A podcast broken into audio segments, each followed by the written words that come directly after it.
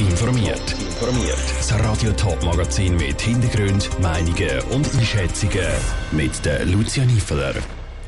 Wie im Zürcher Kantonsrat über Halteverbot für ältere Taxis debattiert worden ist und wie die Bevölkerung vom Hallenbadverbund in der Region St. Gallen-Bodensee profitiert, das sind Themen im Top informiert.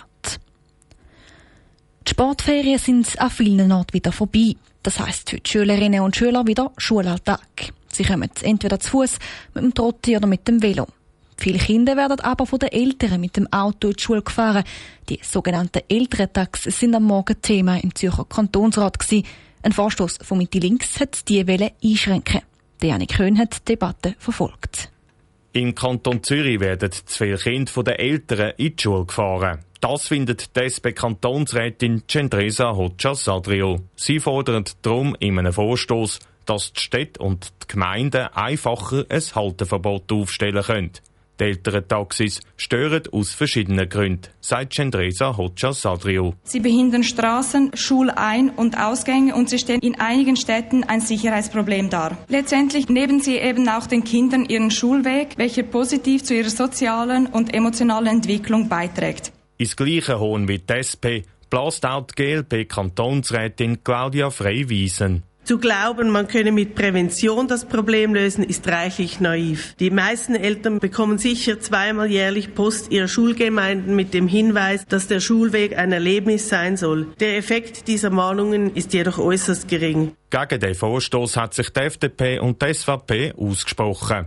Der FDP sei das Problem mit den älteren Taxis zwar bewusst, aber die Kantonspolizei Zürich könne dort, wo es nötig ist, die Signalisation von einem Halteverbot schon aufstellen, sagt die FDP-Kantonsrätin Raffaela Fehr. Gleichzeitig meint sie, Zudem ist die Elterntaxi-Erscheinung ein gesellschaftliches Problem. Und es braucht schon sehr viel Optimismus, um davon auszugehen, dass dieses Problem mit diesem Vorstoß erledigt ist. Für die SVP löst sich das Problem so nicht, sondern es wird einfach verlagert, meint der SVP-Kantonsrat Rochus Butcher. Jetzt soll 50 Meter, 100 Meter, sagt, was ihr noch gerne wollt. Nur dann finden eigentlich dort diese gefährlichen Situationen statt. Also das, was ihr hier wollt, bringt definitiv nicht das, was es bringen sollte. Der Vorstoß ist am Schluss mit 91 zu 72 Stimmen überwiesen worden. So muss die Regierung jetzt innerhalb von zwei Jahren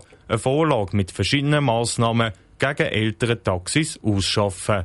Der Beitrag von Janik Höhn. Die älteren Taxis sagen auch im Kanton Aargau für Gesprächsstoff. Dort gilt unter anderem in der Gemeinde C und S Halteverbot, wo für Autos unter der Woche zwischen dem 7. Uhr am Morgen und dem Abend am 6. Uhr gilt. St. Gallen hat das Thema Hallenbad vor ein paar Wochen für Diskussionen gesorgt. Dort hat der Stadtrat ein überarbeitetes Projekt für die Sanierung vom Hallenbad Blumenwies vorgestellt. Für die Parteien hat die Regierung aber zu wenig Geld eingespart. Die Sanierung ist ihnen immer noch zu teuer. Auch viele andere Hallenbäder in der Region brauchen eine Sanierung. Zusammen mit den Betriebskosten wird das für die Standortgemeinde aber ziemlich teuer. Mit dem neuen Modell wird die Region Appenzell Aar St. Gallen Bodensee das Problem angehen. Saskia Scher die Hallenbäder in der Region zusammen finanzieren. Das ist die Idee vom neuen Hallenbadverbund von der Region Appenzell AR St. Gallen Bodensee. Mit dabei sind sechs Hallenbäder mit ihren Standortgemeinden und 14 weitere Verbundsgemeinden. Die übernehmen neu einen Teil der Betriebskosten, erklärt der Regiopräsident Michael Götte. Die 14 Gemeinden, die sich jetzt entschieden haben, um da mitmachen, die zahlen pro Einwohner 4 Franken in den Topf. Und der Topf wird nachher gebraucht, um an Unterhalt anzuzahlen von den Städten und Gemeinden, die selber ein Hallenbad betreiben. Die Gemeinden zahlen aber nicht nur, sie profitieren auch. Die Einwohnerinnen und Einwohner der Verbundsgemeinden zahlen neu nämlich gleich viel Eintritt in den Bäder wie die Bevölkerung der Hallenbadgemeinde. Das hat vor allem mit dem Schulschwimmen zu tun. Die Schüler gehen eben vielfach einen Ort, wo äh, Hallenbäder haben, wo ihre Schulschwimmen machen. Und das ist eigentlich so ein entscheidender Punkt auch, um das Ganze können so zu finanzieren.